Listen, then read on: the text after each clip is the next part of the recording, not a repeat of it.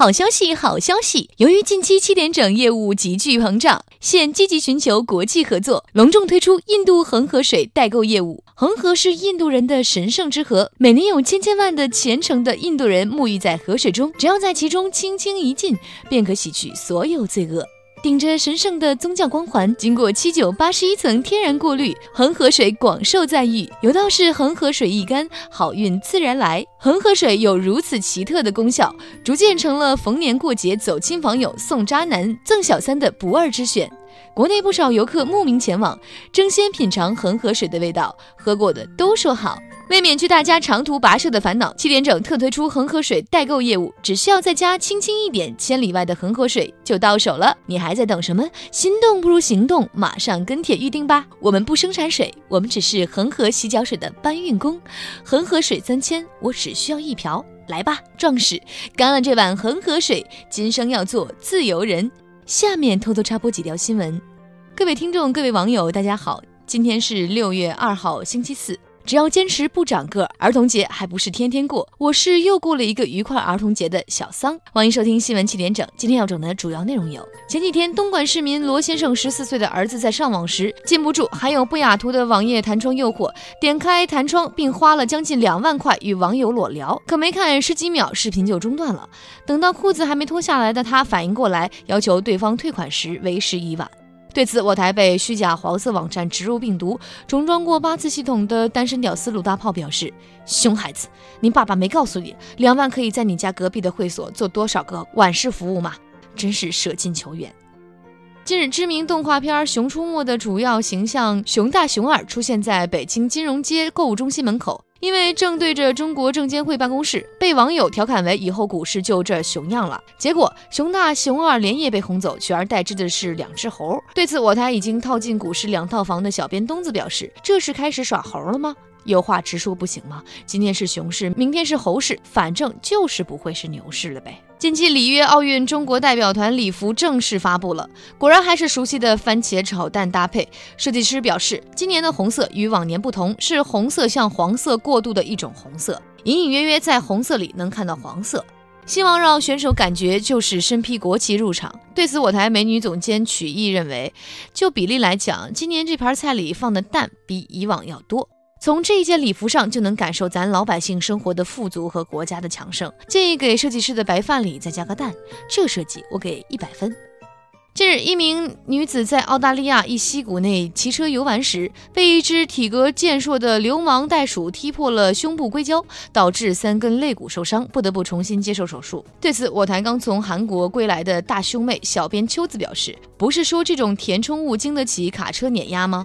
是不是去的医院不正规啊？要不要我介绍你几家？”这件事充分说明装个硅胶是多么重要，不然踢坏的可不只是三根肋骨了。也许你体验过车震，也许你还体会过野战，这样极致的感受可不可以叠加呢？近日，为了享受飞一般的感觉，瑞典一对情侣选择将此事搬到山崖边的车上。正当二人实现生命的大和谐时，车子竟开始滑动，不出几秒便滚落山崖，卡在一棵树上，车子严重损毁。所幸两人并没有受伤。对此，我台阅人无数的包小姐表示：“这震级挺高啊，悬崖都受不了了。”我一个过来人提醒你们多少次了？悬崖阵的时候一定要记得拉手刹，手刹可再别拉错了。下面这条信息我们是认真的。近日，南京玄武警方抓获一名女小偷，该女子交代自己生了双胞胎女儿，肾脏都有问题，老公因此离家出走，这次带病情较重的女儿来治病，孩子想吃鸡腿，所以她就到超市偷点杂粮，一个鸡腿，一本儿童读物。办案民警称，这是自己抓过的最让人心酸的小偷。对此，我台以为人母的小编以心表示，这只是一个母亲为了生存和满足孩子小小心愿做出的无奈之举，她并没有错，这是我们整个社会的悲哀。目前，一名女子在超市偷牛肉被抓，民警赶到后，该女子开启影后模式，声泪俱下的称偷肉只是为了帮助一位对她有一饭之恩的生病老人，让办案民警险些信以为真，还帮忙筹钱准备给所谓的老人送去。假的真不了，最终在送钱的路上，女子终于露馅儿。对此，目睹了整个过程的广场舞女王傅艳杰傅大妈表示：“我当时看到这位女子正低头玩手机，就突然抛下手机，义无反顾地冲向超市，然后就发生了这些。想来他一定是刷到了我刚刚看过的这条给女儿偷鸡腿的新闻吧。”今年三月，成都某高校教师熊卫在网上花了二十二元钱买了双袜子。五月十八号，他接到客服多次来电，称系统升级，订单异常，需要帮忙退款，并准确报出了他的订单信息。结果，他进入了假的退款链接，先后被骗走十三万元。我台小学没毕业的高数专家祥边表示：“原来高校老师的智商跟我也差不多呀，算了三页纸才算出来，相当于被骗了五千九百零九双袜子，真是有钱，不像我。”袜子只买十块钱三双的。下面请听详细新闻。六一当天，暴雨袭击湖北。由于连续下雨，武汉多地积水，这个内陆城市秒变季节性海洋城市，人们只得趟水艰难前行。不少市民纷纷发朋友圈称武汉可以看海了，上班只能靠开船。对此，即将休假去朝鲜看海的我台总编曲艺表示：“一出门便是一望无际的大海，一把躺椅，一本书就是一天，多安逸的生活。这个六一让我们荡起双桨。”精通泡妞大法却从来没有实践机会的旁边表示：“同志们，送分题啊！”单身男同胞还不快行动起来，名正言顺地背起心仪的女孩子送她回家，这么好的机遇怎么就不好好珍惜？城市规划业余爱好者祥边表示，再借机搞一次城市宣传就更好了，广告词都替你们想好了。武汉，一个神奇的城市，一个一天体验四季变化的城市，面朝大海，春暖花开，欢迎来武汉看海。假作真实，真亦假。网易轻松一刻儿童节放假通知：再不找人陪你就长大了。今年的儿童节是个工作日，不过网易轻松一刻在六一当天发出了一份儿童节后放假通知。通知称，六一是儿童节，小编却在辛辛苦苦的上班。小编宝宝们什么时候受过这种委屈？主编决定给所有小编宝宝们补假一天。再不找人陪你就长大了。这句话印在通知的开头，触动了所有小编的心。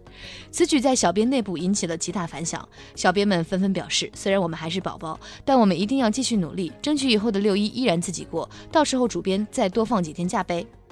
据小编私下八卦，通知上还有主编的一句话没有印出来，这句话就是：再不找对象你就没人要了。没人要的端午节加班三天。